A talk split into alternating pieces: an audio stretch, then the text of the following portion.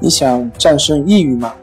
李洪福老师新书《战胜抑郁，教你走出抑郁的方法》，三大疗法，每天一小时，三十天摆脱抑郁，让你全面蜕变。快来读读吧！关系五分钟等于放松一整天。大家好，我是心理咨询师杨辉，欢迎关注我们的微信公众账号“重塑心灵心理”。康复中心。今天要分享的作品是《一分钟看清抑郁与健康的迷雾》。很多时候，让你害怕得的是抑郁症，而不是其他的心理问题呢？一听到抑郁症就害怕，你害怕得抑郁症吗？今天，那我们就从生理、心理、社会这三个方面来一起探讨一下。你为什么那么害怕得抑郁症呢？从生理的角度上来说，抑郁症其实并不是病。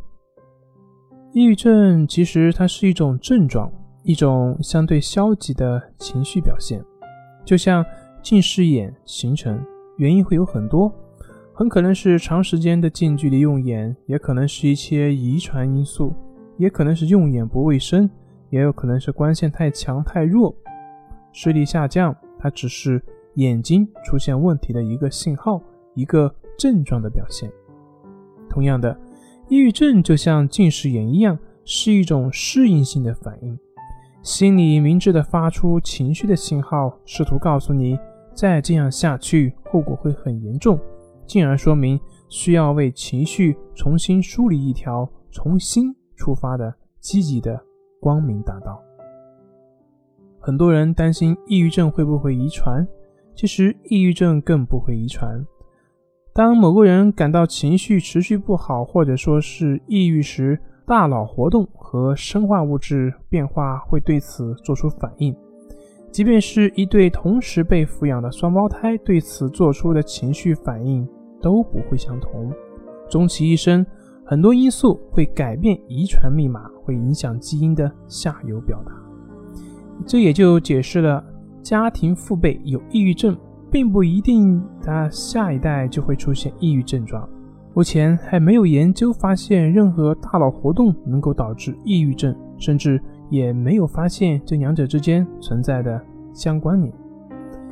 抑郁症自杀性很高，基于弗洛伊德的理论，人具有从有机状态回到无机状态，也就是死的本能。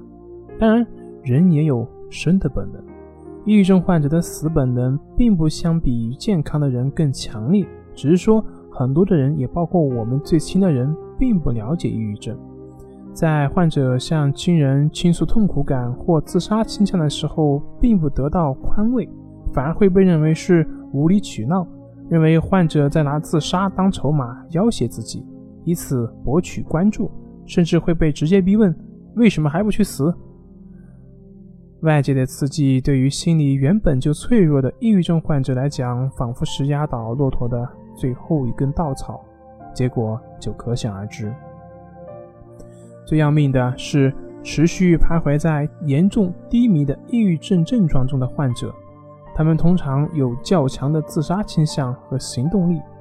其实，抑郁症程度极其严重的患者，行动力也非常低，也丧失了自杀的可能性。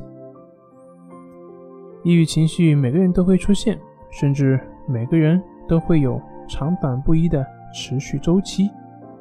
抑郁情绪、抑郁倾向和抑郁症是有很大的区别的。过度的对照不仅害人，而且害己。抑郁症会有严格的判定标准，只有专业的人员才能够去判定。千万不要被网络所毒害。本节目由重塑心灵心理康复中心制作播出。好了，今天就跟您分享到这，那我们下期节目再见。